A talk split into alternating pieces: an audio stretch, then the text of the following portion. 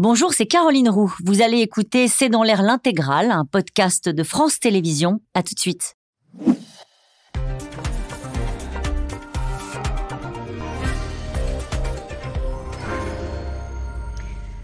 Bonsoir à toutes et à tous. Vladimir Poutine s'est donc dit prêt au dialogue ce week-end après avoir examiné un plan de paix en 10 points euh, proposé par une délégation de chefs d'État africains. Plus tôt, euh, Volodymyr Zelensky avait lui rejeté cette offre car les Occidentaux ne sont pas totalement dupes des manœuvres du maître du Kremlin sur le terrain. Ses troupes continuent à pilonner euh, l'armée ukrainienne lancée dans la contre-offensive. Kiev d'ailleurs affirme aujourd'hui avoir repris un huitième village. Nous y reviendrons longuement dans cette cette émission. Mais la guerre, elle se joue aussi d'une autre manière sur notre territoire. Il y a quelques jours, une vaste opération de désinformation a été lancée par Moscou contre les médias français et aussi contre le Quai d'Orsay, une opération indigne euh, d'un membre permanent du Conseil de sécurité des Nations Unies, a déclaré Paris. Opération Doppelganger, c'est le nom de cette opération. Ça veut dire double maléfique en français. C'est une traduction de l'allemand. Poutine cible la France, c'est le titre de cette émission. Avec nous, euh, pour en parler ce soir, François Clémenceau, vous êtes rédacteur en chef au service international du journal du dimanche. Je cite euh, ce dernier article Cyberattaque dans un rapport Paris enfonce l'ingérence numérique de Moscou. Et ça, c'est une première. Nous en reparlerons aussi ce soir. Elsa Vidal, vous êtes rédactrice en chef euh, de la rédaction en langue russe de la chaîne RFI. Avec nous ce soir, le général Jean paul Paloméros. Vous êtes l'ancien chef d'état-major euh, de euh, l'armée de l'air et vous, êtes, euh, vous étiez en charge de la transformation à l'OTAN. Enfin, Alain Boer, vous êtes professeur au Conservatoire national des arts et métiers, responsable du pôle sécurité, défense et renseignement. Je cite votre livre au commencement. Était la guerre, publié chez Fayard. Bonsoir à tous les quatre. Merci de participer à ce C'est dans l'air en direct. Nous allons revenir sur cette énigmatique opération Doppelganger, double maléfique. Mais d'abord, je voudrais commencer sur cette initiative diplomatique il n'y en a pas si souvent, euh, euh, François Clémenceau. Ce sont cette fois-ci des pays africains qui sont allés à Kiev et à Moscou. Et on a entendu Vladimir Poutine mm. parler de paix. Bah oui, parce que c'est plus facile pour lui de, s'exprimer sur euh, cette médiation-là, ou même d'ailleurs sur la médiation chinoise, que sur toute autre tentative de négociation plus sérieuse, digne de ce nom en quelque sorte. Parce que c'est vrai que cette médiation qui est proposée par les Africains, elle est un peu biaisée dans la mesure où, globalement, ces pays-là, et pas uniquement ceux-là, euh, ont depuis le début mis sur un pied d'égalité l'Ukraine et la Russie. Donc ça veut dire qu'ils n'acceptent pas le principe que la Russie est l'agresseur et que l'Ukraine est l'agressée. Et autrement dit, aucune solution diplomatique, de négociation, de, discussion qui se ferait sur cette base-là n'est acceptable pour les Ukrainiens. C'est ce qu'a dit Zelensky.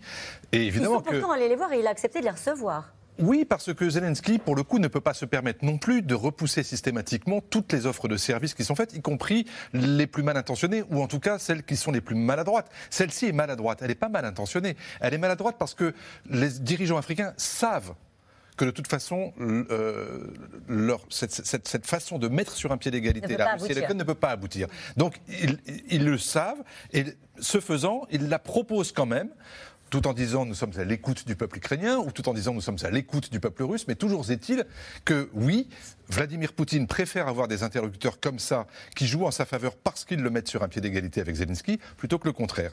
Et, le problème, c'est que pour beaucoup de, pardon, de, populations africaines euh, qui souffrent des répercussions de la guerre, on le voit depuis un an, que ce soit sur le plan alimentaire ou que ce soit sur le plan de l'inflation, ces populations-là, qui sont euh, pour le coup elles aussi très très influencées par les discours de leurs chefs, mais aussi les discours d'ingérence notamment des Russes en Afrique, euh, et notamment ceux des dirigeants des BRICS, autrement dit l'Afrique du Sud, euh, tout ça commence un peu à, faire une petite musique, et les Africains espéraient qu'elle pourrait prendre. Mais pour l'instant, à ce stade. On dit les Africains, ce sont quatre pays. Non, non, non, c'est un peu plus que ça. Il y a quatre présidents. Dans la délégation, il y, avait quatre euh, présidents. Oui. Et ensuite des représentants de trois autres pays. D'accord. On peut les citer peut-être? Alors vous avez l'Afrique du Sud, vous avez le Sénégal, vous avez la Zambie, vous avez les Comores, je pense que vous avez l'Égypte. Le Congo. Le Congo. D'accord. Le Soudan et le Soudan. C'est une opération d'ampleur, je veux dire, c'est non, mais surtout ça raconte quelque chose malgré tout. Parmi eux, il y a le président de l'Union africaine. Alors le problème, c'est qu'il le fait pas au nom de l'Union africaine, mais il est tout de même là, ce qui fait qu'il y a une ambiguïté. Euh, c'était la même chose d'ailleurs au cours du premier voyage, celui de l'an dernier, où il y avait déjà euh, Moussa Faki, qui était le président de la Commission de l'Union. Et tout ça crée une forme d'ambiguïté où on ne sait pas s'il parle au nom des Africains ou au nom de certains Africains. Et Zelensky, évidemment, a mis le doigt là-dessus en disant, mais en fait, vous ne représentez que vous-même. Bon, après.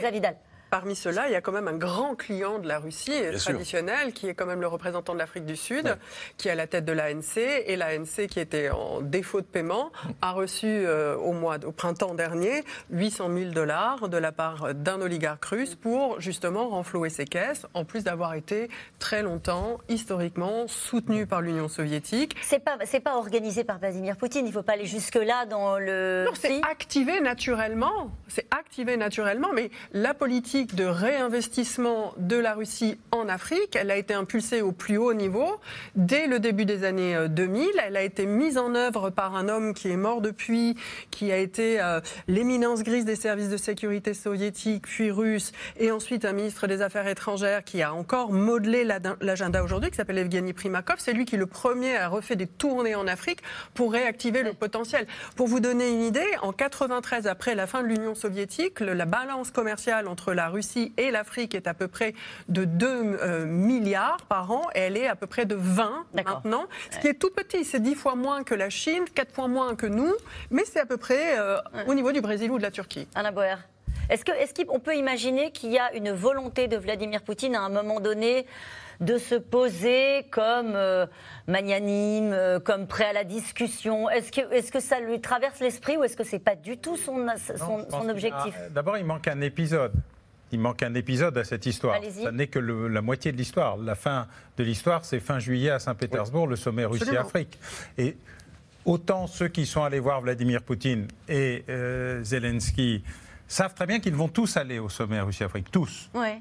les anciennes colonies françaises, les anciens soutiens supposément de l'Ouest, etc. C'est la démonstration finale de la perte totale d'influence de l'Occident, de la France, sur une partie très importante euh, d'Afrique. Et mon pari à moi, c'est qu'ils seront tous au sommet, tous.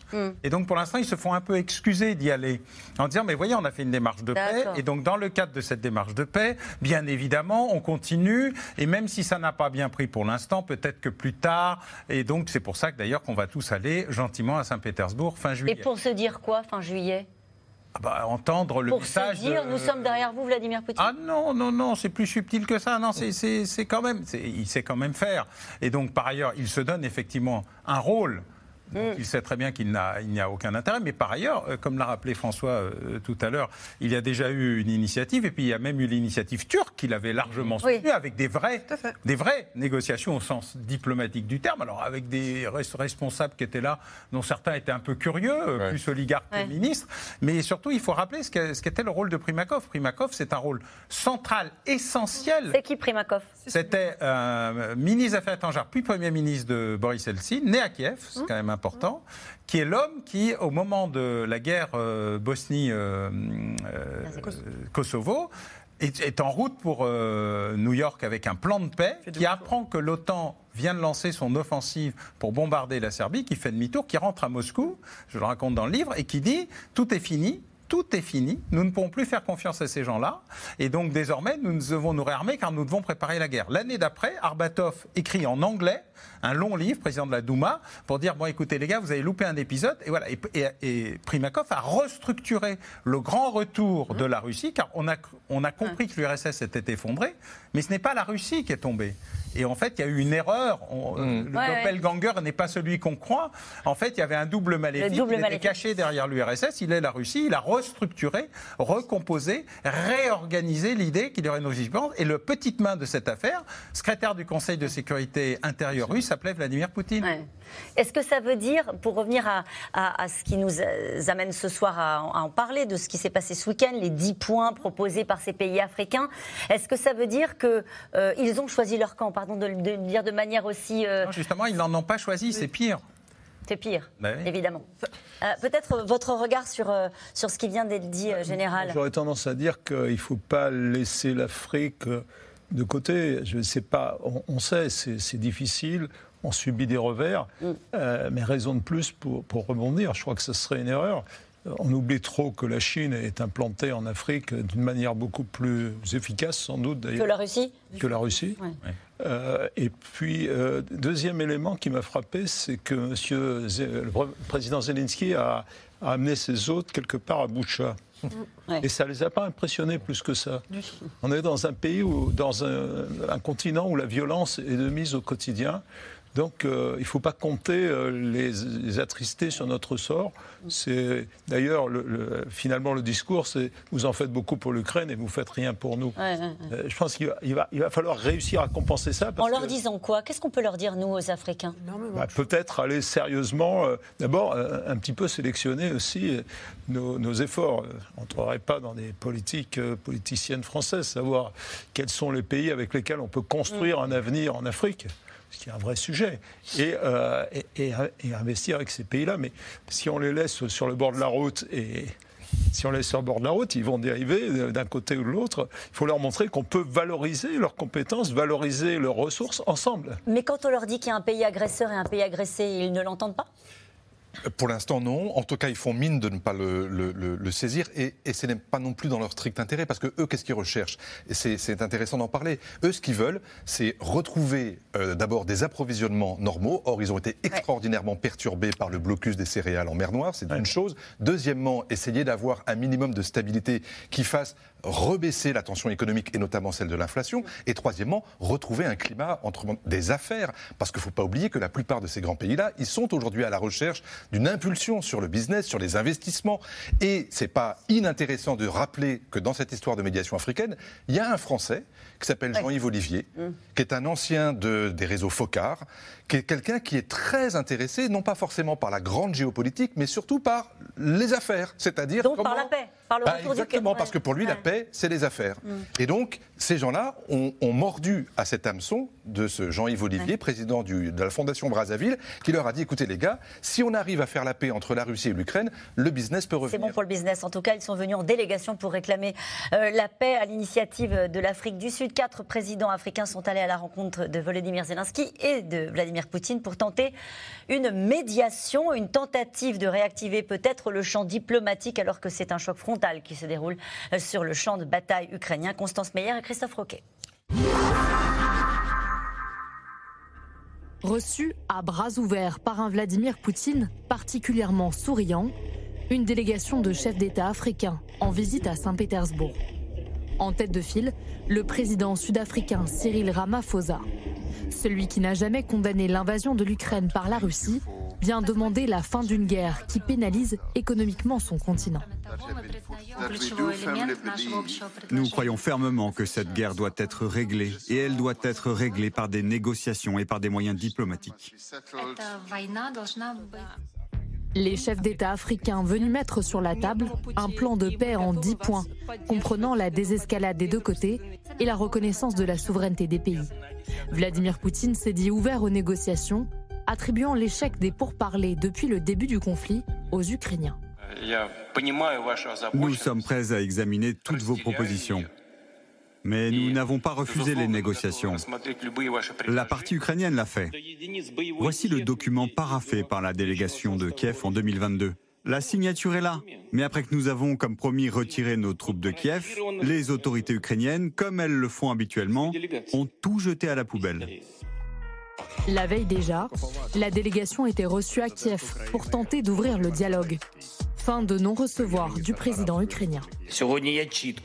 J'ai clairement dit à plusieurs reprises lors de notre réunion qu'autoriser toute négociation avec la Russie maintenant que l'occupant est sur notre territoire revient à geler la guerre, à geler la douleur et la souffrance. Des manœuvres diplomatiques alors que l'Ukraine poursuit sa contre-offensive. En deux semaines, 113 km de territoire ont été reconquis. Le drapeau ukrainien flotte à nouveau dans une poignée de localités, comme ici, dans la région de Zaporizhia. À Bakhmut, théâtre de la plus longue bataille depuis le début de la guerre, les soldats ukrainiens ne relâchent pas leurs efforts pour avancer de quelques mètres. L'ennemi ne doit pas avoir de répit sur notre territoire. Nous tirons le matin avec tout ce que nous avons pour mettre les Russes dans une position aussi inconfortable que possible, pour qu'ils n'aient pas envie de se lever ou même d'attaquer. Les déranger au maximum, c'est très efficace dans la guerre de position. Une guerre de position lente et difficile. L'armée ukrainienne demande une nouvelle fois à ses alliés de lui livrer des chars de combat pour faire face à l'armée russe.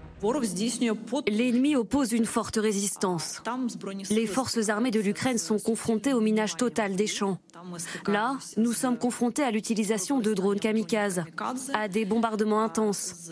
L'ennemi n'abandonne pas facilement ses positions. Selon les services de renseignement britanniques, les soldats russes paieraient en ce moment le plus lourd tribut depuis la bataille de Bakhmut. Moscou nie et tente de corriger ses faiblesses sur le manque de matériel avec une opération de communication et son ministre de la Défense qui vient en personne commander plus de chars. Mettez-vous au travail parce que nous avons un plan pour produire 200 chars. Vous allez vous en occuper Oui. Si vous avez besoin d'avoir plus de monde ici, Vladimir Poutine vous aidera à cet égard. La Russie, qui s'appuie de plus en plus sur la Biélorussie pour étendre ses bases arrières militaires. Des stocks d'armes nucléaires tactiques ont été livrés il y a quelques jours. À la télévision russe, le président Loukachenko s'en félicite. Nous disposons de missiles et de bombes que nous avons reçus de la Russie. Ces armes sont trois fois plus puissantes que celles qui ont été larguées sur Hiroshima et Nagasaki. À l'époque, plus de 80 000 personnes sont mortes sur le coup, 250 000 au total d'une seule frappe. Celles-ci sont trois fois plus puissantes. Il pourrait y avoir jusqu'à un million de personnes qui pourraient mourir immédiatement si une de ces armes était utilisée. C'est la première fois depuis la chute de l'URSS que la Russie déploie des armes nucléaires hors de ses frontières. Vladimir Poutine continue de souffler le chaud et le froid, menacé d'un côté, proposé de dialoguer de l'autre. Nous étions en train de nous interroger sur euh, cette dernière phrase du commentaire. Euh, est-ce qu'il y a des armes euh, nucléaires russes déployées ailleurs qu'en Russie? Alors Kaliningrad est la Russie, mais c'est une Russie très particulière, puisqu'elle est au cœur de l'Union européenne, un ancien, un ancien territoire allemand totalement, dont, tous les habitants ont été éliminés, l'ancien Königsberg, et sur lequel il est de notoriété publique, même si personne ne l'a jamais reconnu, qu'il euh, y avait des armements euh, nucléaires dits tactiques euh, soviétiques qui n'ont jamais été enlevés. Oui, il y a des systèmes d'armes capables de les propulser à peu près partout en Europe. Mm. Donc c'est en contravention avec un traité qui avait été signé, qui est aussi passé maintenant dans une page de l'histoire, malheureusement. Evgeny Primakov, dont on parlait tout pardonnez-moi de compléter ça, avait dit il y a trois éléments absolument euh, sur lesquels on ne négociera jamais Kaliningrad et la neutralisation de la Géorgie et de l'Ukraine. Et euh, toute opération euh, là amènera une réaction mm. très forte, y compris nucléaire. Nous allons revenir euh, sur la contre-offensive. Je voudrais juste, Elsa Vidal, revenir avec vous sur le début du reportage, sur cette, cette offensive diplomatique, on va le dire comme ça, euh, des Africains.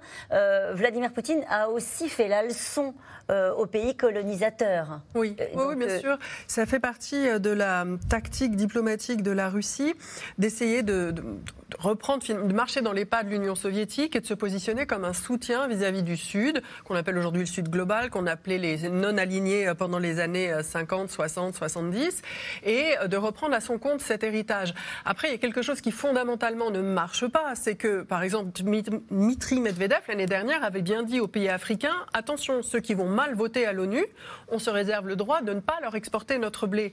Il se trouve que l'Afrique, effectivement, euh, une bonne partie des pays africains sont dépendants et de la Russie et de l'Ukraine pour leur euh, alimentation. Et euh, Volodymyr Zelensky a bien compris cet enjeu, puisque l'Ukraine, à son tour, a lancé une offensive diplomatique en direction des pays d'Afrique avec une initiative sur le blé pour justement fournir plus de 28 millions de tonnes aux pays d'Afrique les plus dépendants des livraisons et pour venir contrer le narratif russe et puis pour venir dire attendez, euh, vous pensez peut-être que la Russie s'oppose à l'hégémonie américaine et donc à une forme de colonialisme, mais dans cette guerre, c'est l'Ukraine mm. qui est un pays en voie de libération et la Russie l'empire.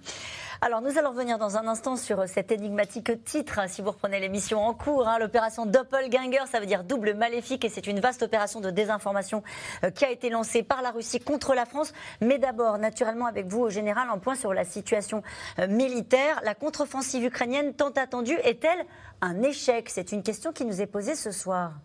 Non, on ne peut pas dire ça comme ça. Euh, il faut partir du principe telles que les guerres euh, les plus intensives nous l'ont enseigné. On, pense par exemple au jour J, 6 juin 1944, que euh, l'offensive, quand on a affaire à deux blocs qui s'affrontent, comme on le voit aujourd'hui sur ce front immense, hein, euh, est, coûteuse. Dans tous les cas de figure, c'est difficile. Il n'y a, pas un exemple dans l'histoire où ça n'a pas été difficile. C'est-à-dire qu'il faut.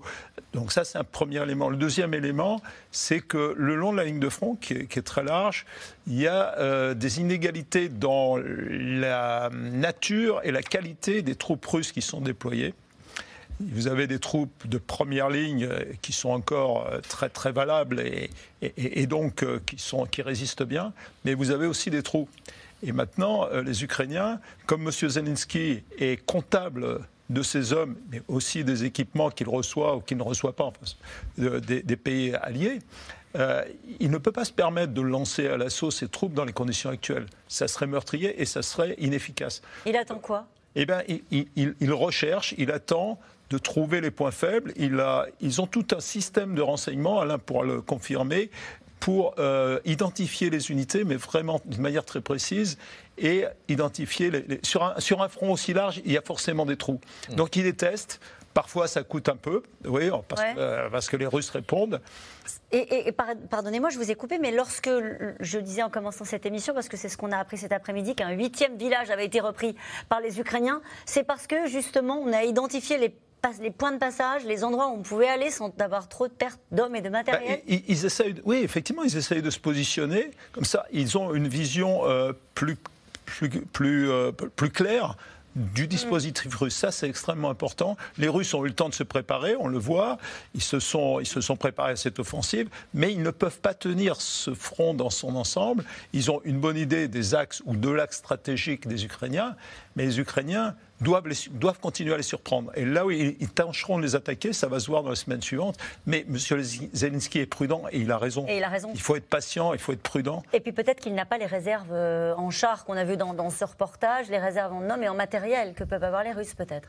Alors, je ne crois pas. D'abord, euh, premier élément, je voudrais revenir sur ce qu'a dit le général très justement, parlant du 6 juin 44. Il a fallu deux mois pour faire la percée d'Aromanche. Donc le grignotage dans une situation aussi violente de bloc contre bloc et de remise en état. Euh, six lignes de défense euh, russes euh, qui sont à peu près l'équivalent du mur de l'Atlantique, de la ligne Maginot et de la muraille de Chine en version plus ou moins moderne. Évidemment, ça ne se traverse pas de la même manière. Mais il faut écouter ce que disait M. Prigogine, le patron de mmh. Wagner, visiblement un peu en disgrâce et plutôt reparti sur les terres africaines que les terres euh, ukrainiennes, c'est que le front est tellement long et les pertes sont tellement importantes qu'à un moment ou à un autre, les Ukrainiens arriveront bien à percer quelque part. C'est ça. C'est le percer quelque part qui est la seule et unique question. Et donc, les Ukrainiens à la fois grignotent, ça c'est vraiment du grignotage, mais aussi testent toutes les zones pour savoir à quel endroit il y a, un, la capacité de pousser les Russes à se regrouper pour empêcher une percée, pour en faire une autre ailleurs. Et vous noterez que depuis le début, euh, on en avait parlé, je crois, ici, on a expliqué qu'il y avait euh, euh, la zone Donetsk-Luhansk, et donc avec ce cas un peu pathologique qui était Bakhmut, Melitopol, Mariupol et le contournement de Kherson. Alors le contournement de Kherson a été résolu par l'inondation tragique, hein. c'est un drame écologique, stratégique, humain dont on sous-estime l'ampleur, mais par contre, sur tous les autres axes du front, ce que les Ukrainiens sont en train de faire, sont en train de tester le niveau de résistance. effectivement, il y a des pertes, pas tant que ça d'ailleurs, parce que vous noterez d'ailleurs que dans les pertes de chars euh, euh, occidentaux, euh, les équipages sont saufs ce qui n'est pas du tout le cas des chars russes. Quand on perd un char russe, on perd l'équipage avec, à cause d'un problème de, montage du char russe qui n'a pas du tout été résolu, y compris par les nouvelles commandes de chars russes, car ils ne savent pas faire autrement. Hein. Les tourelles explosent et l'équipage avec, alors que dans les chars occidentaux, on voit l'équipage se sauver. Après, il faut essayer de remorquer le char. Deuxièmement, il y a des retards considérables de livraison. Et puis, une partie des matériels qui ont été livrés initialement, quand on y allait modérément, ne sont pas de la toute première jeunesse. D'ailleurs, on a vu tout à l'heure une espèce de mitrailleuse Gatling euh, qui ressemble à un western euh, des années 60, euh, donc de 1860, hein, je mhm. précise. Donc, évidemment, on sent bien qu'on est dans le rustique. On a des vieux équipements. Les équipements modernes, ils arrivent doucement. D'abord, des méthodes de gestion qui ne sont pas les mêmes. On ne conduit pas un Cessna comme un F-16. Mmh. Ce n'est pas la même chose. Et donc, il y a un petit décalage dans les livraisons. D'ailleurs, les, Ukrainiens viennent de se plaindre euh, assez vertement des décalages de livraison des choses qui ont été commandées et qui ne nécessitent pas mmh. de gros efforts de formation. Donc, euh, voilà. Et tout ça, à un moment, il va y avoir une espèce de, d'emballement général. Probablement, y aura-t-il cette fameuse percée? Après, la question, c'est jusqu'où elle va, la percée. La percée, elle est inéluctable. Prigogine question, a raison. Il ouais. faut croire Prigogine. Ouais. Mais jusqu'où elle peut aller Pas toujours croire Prigogine. Oui, toujours. Mais, ah oui, toujours Ah oui, il dit, il dit Ah bon tout haut ce que les autres pensent tout bas. Après, on n'est pas Bon. obligé d'être d'accord avec lui. Mais il faut toujours écouter ce qu'il raconte. Alors, on parlait des, des- des- la question des armements. Euh, deux informations que j'ai trouvées en, pro- en préparant cette émission que je vous livre, et puis vous allez m'expliquer ce que vous en pensez. Le ministre de la Défense russe accuse les Américains de vouloir libérer des moustiques par drone pour atteindre les troupes et leur donner euh, le palu. Oui. Faut euh, rien. Rien, ok, très bien. Il S'ils y, aussi. s'ils y croient, Non, mais- y croient, c'est très bien. Les Russes? Oui. Bon, ok. Euh, selon toujours le ministre de la Défense euh, russe, euh, les Ukrainiens, euh, non, les Russes ont envoyé des blindés remplis d'explosifs euh, contre les lignes ukrainiennes. C'est comme ça qu'ils font. Sous-entendu, on a tellement de matériel qu'on envoie des blindés euh, pour taper les, les- les lignes Alors, ils ukrainiennes. ont- Ils, Ils ont- ont fait un truc, enfin, d'ailleurs c'est assez c'est- innovant en quelque sorte d'utiliser non Oui. pas des chars entiers mais des vieux chars pour Oui, pouvoir des drones. les tourelles, C'est ça. pouvoir enterrer ces tourelles jusqu'à à moitié pour pouvoir s'en servir en fait comme de canon. C'est ça. Et ben ça c'est plutôt intelligent, mais ça montre Bon. aussi qu'ils n'ont pas les moyens de faire autrement, donc ça pose aussi un problème en fait. Et puis, ils ont deux ou trois prototypes. Alors, pour une fois, ça c'est vrai, de, de chars euh, autocommandés ou télécommandés, dont le but, Ouais. c'est des chars robots, c'est des, c'est Ouais. des chars drones, dont le but est effectivement d'être des chars kamikazes. Mais ils en ont une poignée. Général, sur euh, l'adaptation des, Russes euh, dans cette contre-offensive-là, on a entendu ici même sur ce plateau, cette armée dé- désorganisée, elle a des vieux matériels, euh, euh, etc., etc. Et aujourd'hui, est-ce qu'ils font preuve davantage d'agilité? Est-ce qu'ils ont adapté leur stratégie?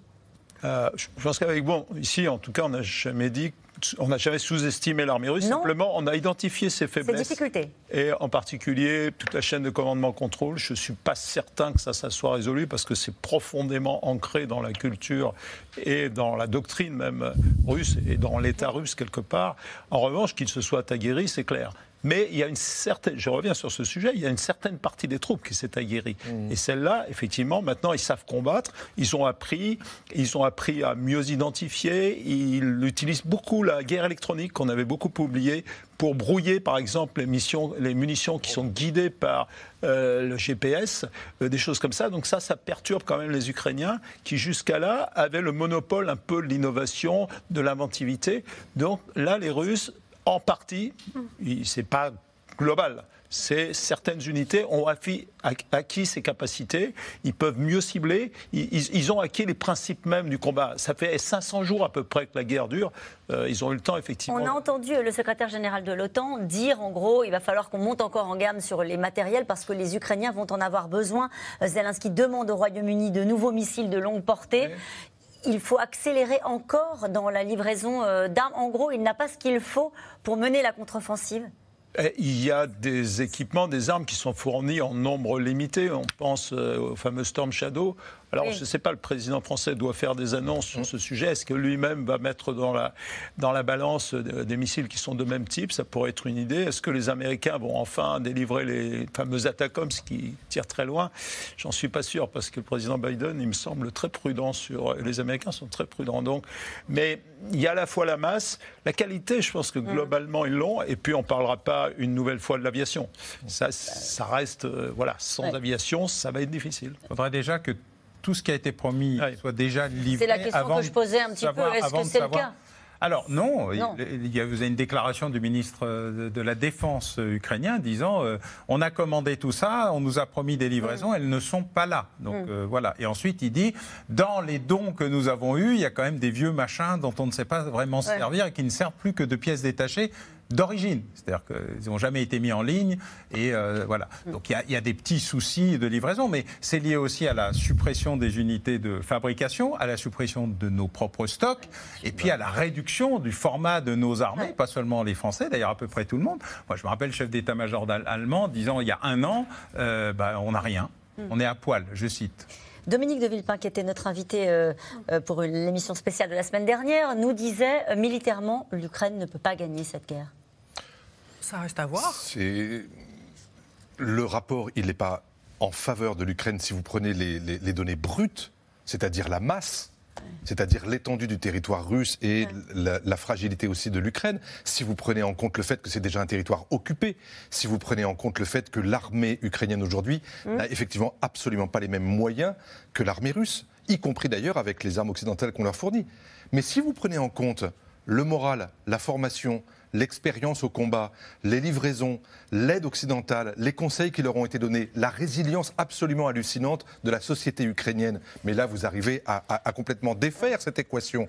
Et le fait, comme le rappelle le général, que ça fait 500 jours que la deuxième ou la première, enfin la deuxième plutôt, en tout cas prétendument, armée du monde n'arrive pas à, à gérer cette histoire ukrainienne est quand même la preuve absolue que le rapport de force, il n'est pas si déséquilibré que ça. Ce qu'il voulait sans doute dire, c'était faisant écho à ce que disait à l'instant euh, Alain Boer, c'est-à-dire percer les lignes russes Jusqu'où Pour aller jusqu'où euh, Regagner chaque centimètre carré de territoire, dit euh, le président ukrainien pour l'instant, Elsa Vidal. Je pense que surtout si, si Dominique de Villepin dit que l'armée ukrainienne ne peut pas gagner militairement sur la Russie, c'est qu'un grand nombre d'hommes politiques occidentaux ont fait ce qu'il fallait pour que l'armée ukrainienne n'ait pas les armes à temps pour pouvoir faire une percée significative. Parce que l'angoisse de ces décideurs-là, notamment les Américains, c'est que la percée ukrainienne soit trop violente, trop significative et n'entraîne un effondrement du régime russe. Et donc c'est là toute l'ambivalence du soutien américain. Et donc effectivement, dire l'Ukraine ne peut pas l'emporter militairement, c'est dire l'Ukraine ne doit pas l'emporter militairement. Nous ne souhaitons pas que. Et, c'est, là, pour le moment, l'Ukraine a fait une première fois la démonstration qu'elle en était capable. Et nous attendons de voir si, avec ces armements-là, elle peut soutenir suffisamment le combat et arriver à faire des. non pas à gagner de grandes batailles, mais à infliger des défaites suffisamment cuisantes pour, pour amener à réfléchir. Pour déstabiliser peut-être Vladimir Poutine. Tout à fait, c'est ça qu'il Ce qu'il voulait dire aussi, je, pense, hein, on ne va pas faire l'analyse de, de ses propos, il n'est pas là pour répondre, mais c'était aussi sans notre soutien, sans un soutien davantage et plus massif encore de, euh, de, l'Occident. En tout cas, on l'appelle, euh, c'est un titre énigmatique depuis le début de l'émission, on l'appelle opération euh, Doppelganger. Traduisez double maléfique. Le but, déstabiliser la France. Cette vaste opération de désinformation russe euh, consiste, elle a eu lieu ces derniers jours, à mettre en ligne de faux articles euh, sur ce qu'on appelle des sites miroirs de journaux français, mais aussi, vous allez le voir, taper au cœur du pouvoir avec une cyberattaque qui a visé le Quai d'Orsay. Juliette Perrault, Lasso Gélabert et Emmanuel Bach. C'est un article au titre plutôt étonnant. Les États-Unis ont perdu leur leadership et livrent l'Ukraine aux Russes. Un nouvel ordre mondial se construit sous nos yeux. À y regarder de plus près, il y a bien le nom du journal, la rubrique, la source et même la date et l'heure de la publication. Mais l'URL, lui, n'est pas celui du vrai média. L'article est un faux, le contenu totalement inventé. Les espoirs d'une victoire ukrainienne se sont évaporés comme de la fumée. Les États-Unis mettront un terme au projet Ukraine. Ce pays ne sert à rien, il n'apporte que des ennuis. Une page web créée de toutes pièces par des agents russes, dans le cadre d'une vaste opération de désinformation baptisée Doppelganger, sosie en allemand. Le principe est simple, recopier les codes typographiques de grands médias nationaux pour diffuser de faux articles pro-russes et anti-occidentaux. Parmi les médias touchés, le quotidien Le Monde. Cet article publié en décembre affirme que le ministre de la Défense français soutient les meurtres de soldats russes en Ukraine. Malgré sa syntaxe douteuse, il peut leurrer les internautes. Ils ont créé un faux site où ils aspirent sur chaque page euh, les vrais liens et les vrais éléments du site. C'est-à-dire que cet article est faux, la page n'est pas une page du monde. En revanche, si là maintenant je clique sur cet article, euh, je vais arriver sur un vrai article du Monde. L'essentiel et 99% de la campagne Doppelganger, c'est d'attaquer l'Ukraine. C'est vraiment leur cible numéro un. C'est de dire que Zelensky est corrompu, que l'armée ukrainienne commet des crimes de guerre, que parfois même les Ukrainiens sont des sauvages ou des barbares hein, qui commettent des atrocités. C'est de dire que la guerre en Ukraine est en train de ruiner l'Europe entière et que euh, les pays occidentaux devraient arrêter d'envoyer des armes en Ukraine et de financer l'effort de guerre ukrainien sous peine de famine, euh, de désastre économique euh, pour la population. Et pour que le message soit diffusé au plus grand nombre, l'opération Doppelganger s'étend aussi sur les réseaux sociaux. Sur Facebook et Twitter, des publications qui affirment que les sanctions économiques contre la Russie sont néfastes pour la France. Les entreprises françaises perdent des milliards d'euros en quittant la Russie. pourquoi nos patrons rompent-ils les liens économiques avec la Russie? Mais aussi des messages accusant les Ukrainiens d'exaction. Quelle sauvagerie Nous voulons accepter dans l'UE des gens qui brûlent des églises et tuent des prêtres? Même les sites gouvernementaux sont pris pour cible, à l'image de celui du ministère des Affaires étrangères. La ministre Catherine Colonna dénonce une campagne de manipulation de l'information. La France condamne ces agissements indignes d'un membre permanent du Conseil de sécurité des Nations Unies. Les autorités françaises travaillent en lien étroit avec leurs partenaires afin de mettre en échec la guerre hybride menée par la Russie. Une guerre hybride surveillée de près par Viginum, l'agence française de lutte contre les ingérences numériques étrangères. Selon elle, l'opération de désinformation russe est portée par un média, RRN. Ce site pro-russe se plaît à interviewer des personnalités étrangères plutôt favorables à Moscou, à l'image de Thierry Mariani, député européen à Rassemblement national. Le grand gagnant, ce sera sans aucun problème les États-Unis, à la fois surtout économiquement. Le grand perdant, ce sera malheureusement l'Ukraine, parce que au-delà des shows médiatiques, il y a des hommes qui en ce moment se battent, meurent des deux côtés, et euh, on ne sait pas quand ça s'arrêtera. L'intéressé assume. J'ai regardé un peu le site. Il y a du vrai, il y a du faux. Ben, c'est l'exemple type d'opération de désinformation. Mais euh, est-ce que vous pensez que l'Ukraine ou les États-Unis n'en ont jamais fait? Chaque fois qu'on parle dans une guerre, on sert un organe de propagande. Il faut arrêter d'être naïf. Voilà. Je veux dire, aujourd'hui, pardonnez-moi, mais les télés nationales reprennent pour argent comptant tout ce que dit l'Ukraine. Des contre-vérités et des propos biaisés que le média pro-russe va aussi chercher dans la bouche de simples citoyens parfois même des Français, qui s'expriment sur la guerre en Ukraine. Leur guerre, c'est à eux de, de se démerder, c'est pas à nous d'envoyer des chars et ainsi de suite. Eux, ils nous apportent rien, donc nous, pourquoi on devrait tout leur donner? Des propos censés peser sur l'opinion. Encore faut-il qu'ils soient largement partagés. C'est peut-être là que réside la faiblesse de cette vaste opération de désinformation. Juste un mot, François Clémenceau, pour réagir à ce reportage. Euh, on a vu le site du Quai d'Orsay qui a été ciblé. Quelle a été la réaction euh, euh, de la ministre Catherine Colonna et, des services? Bah, pour la, première fois, en tout cas à ma connaissance, pour le ministère des Affaires étrangères, jusqu'à présent, lorsqu'il y avait des attaques informatiques contre la France, et notamment contre des structures officielles, des institutions, notamment par exemple le ministère de la Défense, ou des entreprises liées à l'industrie de défense française, c'est-à-dire ce qu'on pourrait appeler quasiment des, institutions un peu stratégiques, eh bien là, généralement, la France mettait en œuvre d'abord, un, le, traçage des attaques, deux, tentative ou pas de riposter, ça reste un peu secret.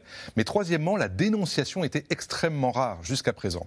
Là, en l'occurrence, pour le Quai d'Orsay, ce n'est pas une attaque informatique puisqu'il n'y a pas eu de, j'allais dire, de hacking avec de la destruction. C'est de la contrefaçon. C'est-à-dire qu'on prend le site du Quai d'Orsay, on le réplique à l'identique et on y, et on y met dedans des fausses nouvelles, de la D'où le double maléfique de en allemand. C'est du clonage, en quelque sorte. Donc, ce que fait le Quai d'Orsay pour la première fois, c'est qu'il dit on a travaillé, enfin le gouvernement français a travaillé, Viginum, secrétariat général de la Défense nationale, on a remonté le fil et on est tombé sur la Russie. Des Russes, hmm. et c'est ça où c'est pervers, mais en fait, quand vous cherchez aujourd'hui Le Monde ou Le Parisien ou le Quai d'Orsay sur Internet, vous faites Google, vous tombez dessus, c'est les vrais. Donc, ça veut dire que si vous voulez avoir les faux, vous ne pouvez pas les trouver en par le moteur de recherche. Mais en revanche, qui vous fournit les liens pour aller sur ces sites qui font de la désinformation Eh bien, ce sont des sites soit russes, officiels, l'ambassade de Russie en France, le consulat de Russie en France, les instituts Pouchkine en France, qui vont vous donner le lien pour aller sur ces sites de désinformation. Mais ça n'a pas donné lieu à une explication de gravure quand même entre les diplomates français et, russes? Bah, L'explication des gravures, pour l'instant, c'est celle qui s'est passée cette semaine, c'est-à-dire officiellement, la France condamne l'attitude de la Russie et surtout publie un rapport que nous publions dans le journal du dimanche, intégral, 19 pages, avec l'entière historicité de ce qui s'est passé. Ça s'appelle Mettre exactement les responsables devant ce qu'ils ont fait. C'est exactement d'ailleurs ce qu'avait fait Emmanuel Macron, si vous vous souvenez, avec Vladimir Poutine au château de Versailles dès 2017, lorsqu'il lui avait dit voilà les preuves, tu sais que nous savons, nous savons que tu sais que nous savons, et donc voilà maintenant, il faut peut-être passer à autre chose. Ça ne les a pas découragés de continuer. Mais c'est pour dire qu'on n'est pas dupe et qu'on a cessé d'être naïf à ce sujet-là. Alors, après avoir dit nous ne sommes pas dupes, quelle est la réponse? La question de Thierry ce soir. La guerre de l'information n'est-elle pas suffisante pour que la France s'estime attaquée par la Russie? Alain Boer bah, D'abord, elle vient de le dire. Elle a désigné euh, un Coupable. coupable euh, présumé en disant c'est la Russie. Elle n'a pas dit c'est des hackers russes, elle n'a pas dit c'est des Russes, elle dit c'est la Russie. Deuxièmement, elle l'a ciblé en expliquant que c'était indigne d'un membre permanent du Conseil de sécurité. C'est donc l'État qui est euh, russe qui est ciblé et pas des individus parce qu'en général on, Oui. on contourne le sujet où on a toujours ce qu'on appelle des APT, des Advanced Persistent Threats, qui sont des, des groupes de hackers qui font un peu tout dans la vie, euh, mais qui sont aussi des agents de leur propre gouvernement, des mercenaires. Certains sont des euh, fonctionnaires, d'autres sont des mercenaires, mais ils ont des intérêts communs. Le troisième élément, c'est euh, comme on l'a expliqué, pendant longtemps, la France a expliqué d'une manière assez étrange que nous, nous étions défensifs, mais pas offensifs. Je ne connais pas d'armée purement défensive, peut-être le général. Moi, j'ai dû louper un épisode à mon cours. La euh, Suisse, peut-être. oui, et encore. Euh, et donc, euh, on avait toujours une espèce de pudeur sur. euh, on se défendait, mais on n'attaquait pas. Puis à un moment, Jean-Yves Le Drian avait dit bon, allez, on va arrêter tout ça. On va commencer à se préparer à la cyberdéfense. Point. Pas défensive, pas offensive. Total. Mais on n'était pas allé jusqu'à répliquer à des hackers, on n'était pas allé jusqu'à répliquer à la désinformation, alors parfois par de la désinformation ou par de la réinformation. Il y avait une sorte de, de, ré- de- de- de- de tempo très étrange où on ne s'autorisait pas à faire ce que tout le monde nous Ça a faisait. changé, c'est ça que vous voulez Oui, dire? ça a changé, ça a commencé à changer, euh, alors pas exactement euh, au cours des dernières semaines, mais je pense au cours des 18, 20, 24 derniers mois, à la fois par le secrétaire général de la Défense et de la Sécurité nationale qui a décidé qu'il fallait arrêter euh, les bêtises, notamment avec Viginum. Euh, alors là, sur le terrain de l'information et de la réinformation, d'ailleurs, de temps en temps, euh, on se fait prendre la main dans le sac, notamment en Aussi. Afrique, parce qu'on ne fait pas toujours Oui. dans, le, dans la Romaine et Conti, mais plus dans le gros rouge qui tâche, hein, personne n'est parfait, mais aussi en lançant des opérations offensives contre les hackers eux-mêmes, parce que quand on les piste, on peut aussi détruire une partie des équipements et des appareillages, et désormais, la France ne s'interdit plus rien. Quel est l'objectif, Elsa Vidal? Quel est l'objectif euh, Des Russes de cette offensive Ah. menée contre des médias français euh, et contre le Quai d'Orsay Euh, L'objectif, évidemment, faire de la désinformation. Enfin, là, les les ficelles sont un désorientation. la désorientation, euh, avec l'idée peut-être qu'on peut y revenir, sur la fausse info du Quai d'Orsay, c'était dire qu'il y aurait une taxe de 1,5%, euh, donc une espèce d'impôt qui irait au financement de la guerre en Ukraine. Donc c'est créer du désordre chez nous. Oui, mais cette, cette opération, en fait, elle s'inscrit dans un cadre beaucoup plus large et beaucoup plus persistant, qui commence là encore il y a une dizaine d'années, qui s'inscrit aussi avec le développement des médias qu'on a pu voir, qui s'appelait euh, Russia Today et Sputnik. Et donc, ce type de, euh, ce type d'opération, ça revient à euh, déstabiliser des couches de la société française qui sont en général dans une, dans une posture de défiance vis-à-vis des institutions pour continuer à creuser leurs différences avec le gouvernement français, pour les isoler et les rendre plus malléables et donc leur faire, leur faire soutenir les buts de guerre russes contre les buts euh, de guerre français. Et ça s'appelle de la déstabilisation. Quand ça prend un moyen clandestin comme ça, puisque c'est un moyen de tromperie, c'est même plus de la désinformation, c'est à la limite de l'intrusion. Et donc ce sont clairement des moyens hostiles qu'entreprennent contre la France euh, des gouvernements ou des dirigeants qui pensent que la lutte doit se faire au niveau mondial contre les démocraties. Et ce n'est pas, euh, là encore, ce n'est pas parce que la France se serait approchée des frontières russes que cette euh, initiative a été entreprise. C'est la Russie qui a décidé, au niveau des gouvernants, de mettre l'accent sur cette capacité aussi parce qu'elle a des ressources limitées, la Russie, notamment en termes économiques. Donc elle fait fond sur ce qu'elle sait faire. Elle est très bonne dans le domaine mathématique, informationnel et cyber. Elle Et elle ne de- s'en prive pas. Euh, on peut juste donner ce chiffre-là qui est assez vertigineux. Les cyberattaques russes ont augmenté de 300% euh, dans les pays de l'OTAN. Euh, naturellement, c'est une menace qui est prise au sérieux à l'OTAN, euh, du côté des états-majors, euh, ou est-ce qu'on se dit au fond, euh, c'est une guerre qui ne fait pas de victimes. Et donc, pour l'instant, on, on voit bien qu'il y a des échanges, comme vous les avez expliqués à l'instant, c'est-à-dire que le coupable est, est- est à, la fois nommément désigné, mais ça ne fait pas de montée en tension, malgré tout, en tout cas pas visible jusqu'ici. Oui, mon expérience en la matière, c'est que d'abord, il est très difficile de convaincre euh, des démocraties que, euh, que de telles attaques dans de nombreux domaines peuvent se produire. Et c'est au fil du temps qu'il a fallu vraiment des preuves d'attaques massives pour qu'on s'en convainque. Euh, je prends l'exemple de l'OTAN qu'on a eu beaucoup de mal, ou on a eu beaucoup de mal à introduire euh, l'espace cyber comme étant un domaine de lutte.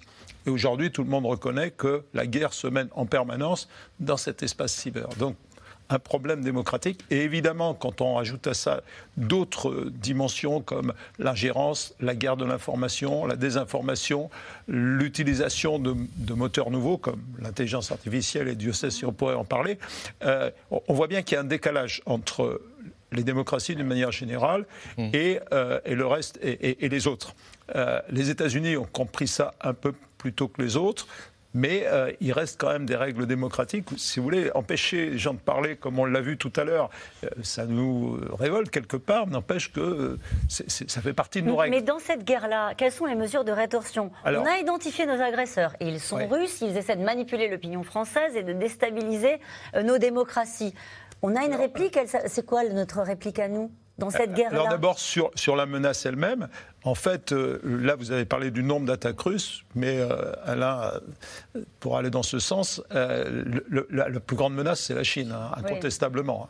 Les grosses menaces, les grosses attaques, elles sont menées de la Chine. Mais il se trouve que les Russes, avec plus ou moins d'efficacité, ont lancé des attaques cyber. Il y en a qui ont été contrées d'ailleurs par les, Ukrainiens eux-mêmes, avec l'aide du gouvernement américain et avec l'aide des grands du numérique américain. Ça, c'est une nouveauté, ça. Et on peut dire aussi que les Ukrainiens eux-mêmes ont mené des cyberattaques contre, récemment contre une, la banque centrale russe. Hein. Alors, les moyens, c'est effectivement, il faut passer d'une attitude purement défensive et euh, rétroactive à une, une, attitude beaucoup plus euh, ambitieuse en attaquant là, où ça fait mal. On les connaît, par exemple les groupes d'hackers russes, ils les connaissent. Le, président Biden a, mis sur pied une véritable euh, politique très intrusive et très coercitive vis-à-vis vis -vis des Russes, et ça marche. Il a fixé des lignes rouges, il a dit, au-delà de cette ligne rouge, si vous attaquez à mes infrastructures vitales, moi je répondrai par tous les moyens. Donc des moyens militaires. Une, attaque cyber pourrait occurer une, une Alors justement, je voulais, terminer par là,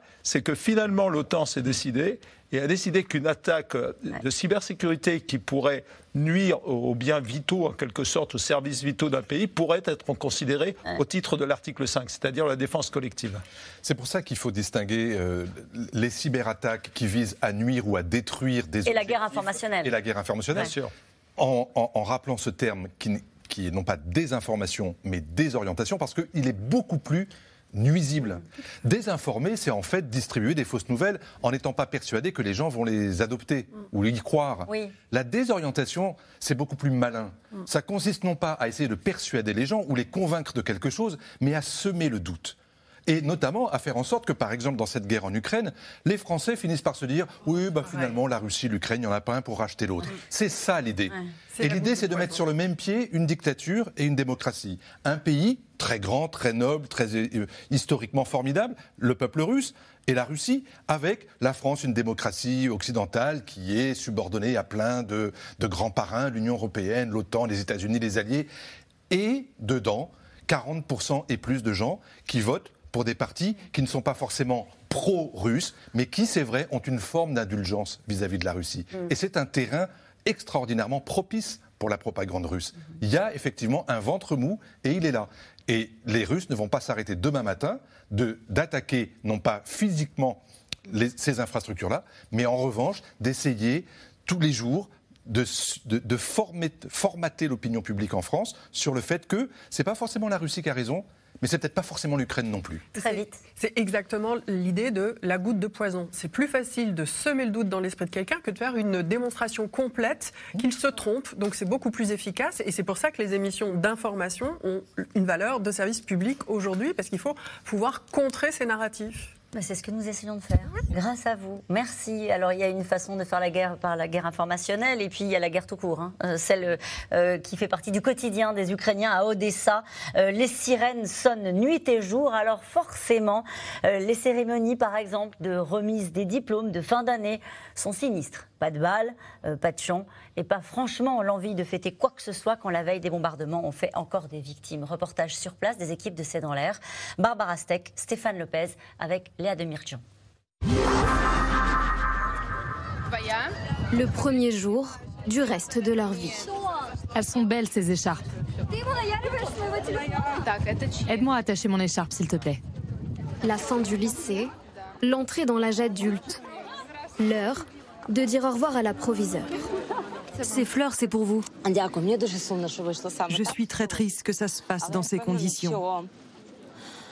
Mais aujourd'hui, je suis sûre qu'il n'y a que des belles choses qui vous attendent, que tous nos malheurs s'arrêteront bientôt.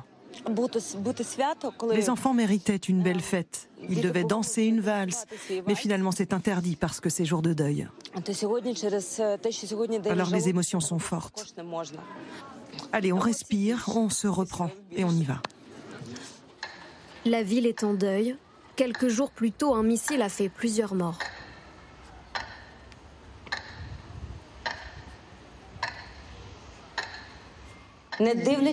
Malgré les circonstances, malgré les obstacles, allez de l'avant, marchez vers vos rêves, soyez tolérants. Je suis sûre que vous danserez un jour et même plusieurs fois. Félicitations mes chers élèves. Et maintenant, la médaille du mérite revient aux meilleurs élèves pour ses excellents résultats. Une parenthèse dans la guerre de courte durée.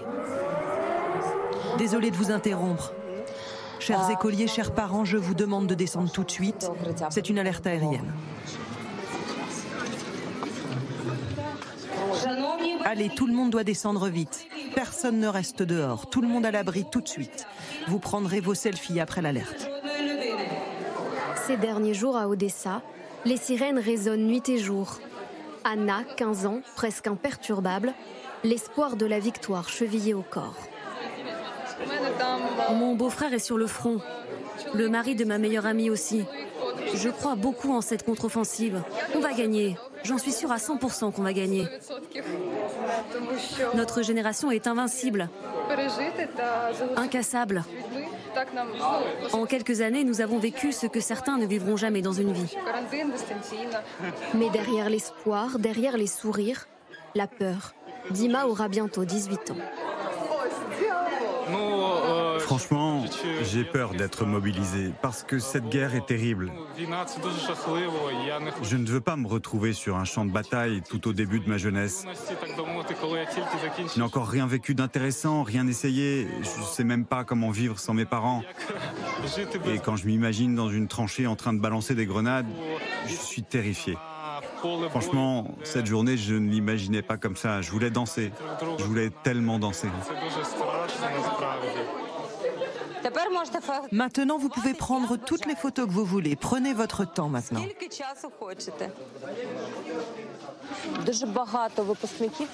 Est-ce que la guerre a influencé leur choix d'études supérieures? Oui, bien sûr.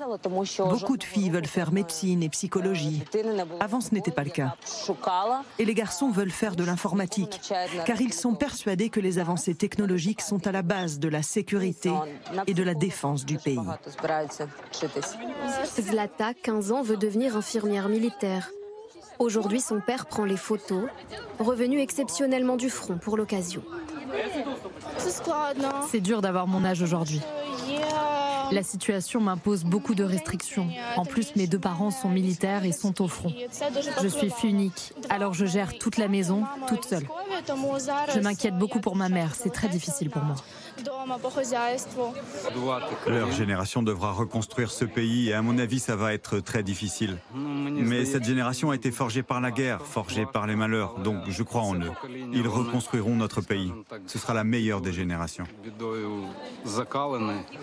La génération de Zlata, Dima, Anna, une jeunesse ukrainienne happée par la guerre. Eux ont tous l'intention de rester en Ukraine.